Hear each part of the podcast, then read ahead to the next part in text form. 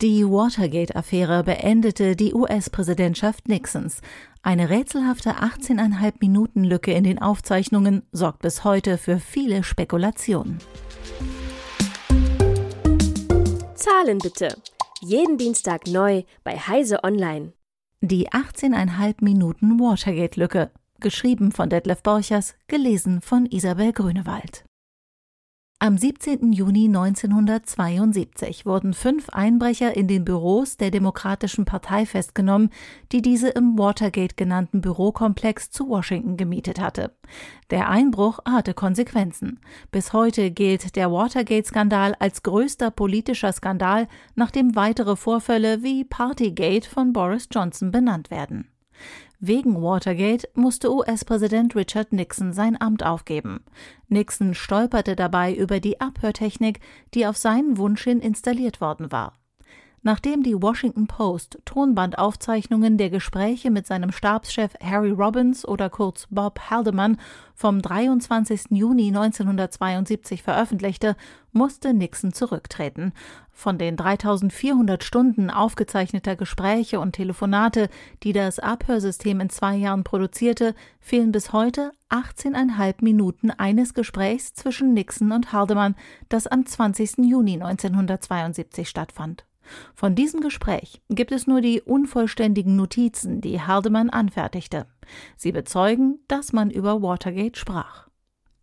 Der erste US-Präsident, der ein Aufzeichnungssystem im Weißen Haus installieren ließ, war Franklin D. Roosevelt. Sein Nachfolger Harry Truman ergänzte die Technik um versteckte Mikrofone. Unter Dwight D. Eisenhower wurde das Diktabelt-System eingeführt, mit dem auch Telefonate aufgezeichnet werden können. John F. Kennedy ließ im Weißen Haus Schalter in allen wichtigen Räumen installieren, um die Aufzeichnungen starten und stoppen zu können. Präsident Lyndon B. Johnson erweiterte das System, indem er ein Aufzeichnungsgerät unter seinem Bett installieren ließ. Seine Gespräche mussten sorgfältig editiert werden, da Johnson über ein beachtliches Repertoire an Flüchen und Schimpfworten verfügte. Als Richard Nixon ins Weiße Haus einzog, ließ er die gesamte Aufzeichnungstechnik abbauen. Sein Regierungsstil, sich mit einer kleinen Gruppe von Beratern zu umgeben, sollte nicht dokumentiert werden. Später änderte er seine Meinung und ließ sich vom Secret Service ein System von acht Tonbandmaschinen von Sony TC800B und UHER 5000 installieren, die mit dem Akustomat F401 von UHER ausgestattet waren. Die Geräte starteten die Aufzeichnung automatisch, sobald ein Geräusch registriert wurde. Ein neuntes UHER 5000 stand im Büro von Nixons Sekretärin Rosemary Woods. Es war mit einem UHER-Fußschalter ausgestattet und so konnte das Gerät mit den Funktionen Start, Stopp und Rückspulen als Diktiergerät benutzt werden. Nur vier Personen und fünf Techniker des Secret Service wussten Bescheid, dass im Weißen Haus mit diesen Tonbandgeräten ein leistungsfähiges Abhörsystem installiert wurde. Im Transkript der allerersten Aufnahme wird Nixon 1971 von seinem Assistenten Alexander Butterfield darüber informiert, wie die Sprachsteuerung funktioniert. Ausgerechnet jener Alexander Butterfield war es schließlich, der die Existenz des Systems 1973 in dem Untersuchungsausschuss zum Watergate-Skandal enthüllte. Dies geschah zu einem Zeitpunkt, als Nixon glaubte, den Skandal halbwegs überstanden zu haben. Seine engsten Berater hatten dafür gesorgt, dass alle Spuren verwischt waren, die vom Weißen Haus zu den Klempnern führten, die den Watergate-Einbruch durchführten.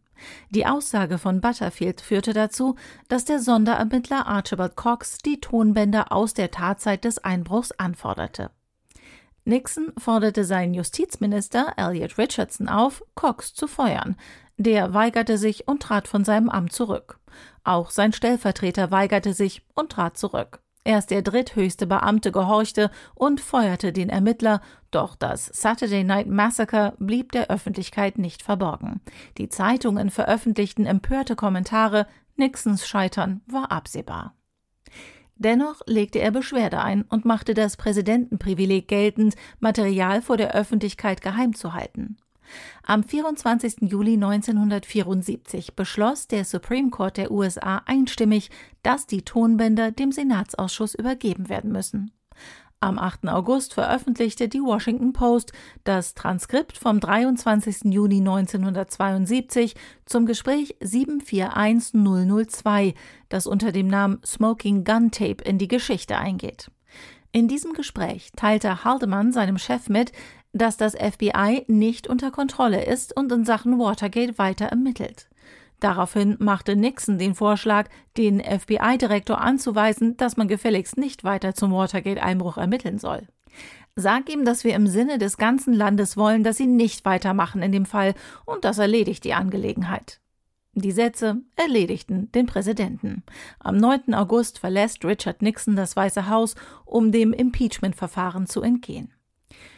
Mit ihm geht seine Sekretärin Rosemary Woods. Sie hatte dafür die Verantwortung übernommen, dass auf einem Tonband 18,5 Minuten von jenem Gespräch am 20. Juni 1972 fehlen, als sich Nixon und Haldeman ausweislich der Kurznotiz von Haldeman das erste Mal über Watergate unterhielten.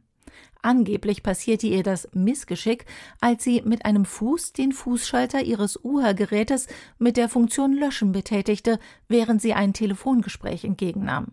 Dabei habe sie etwa fünf Minuten der Aufzeichnung gelöscht, die sie transkribieren sollte. Wie das passieren konnte, wurde später von ihr nachgestellt. Die sportliche, artistische Leistung ging als Rosemary Stretch ebenfalls in die Geschichtsbücher ein. In ihnen fehlen bis heute die gelöschten Minuten. Im Jahr 2003 scheiterte ein Rekonstruktionsversuch des Tonbandes. Es wird seitdem vakuumiert aufbewahrt, in der Hoffnung, dass eines Tages eine Technologie existiert, die gelöschten Minuten zu analysieren. Im Jahr 2009 scheiterte der Versuch, über eine elektrostatische Untersuchung der Notizen von Bob Haldeman im Stil der CSI-Fernsehserien zu ermitteln, was da vor 50 Jahren besprochen wurde. Heute werden die Tonbänder vom Richard Nixon Library and Museum verwahrt und auf einer eigenen Website veröffentlicht.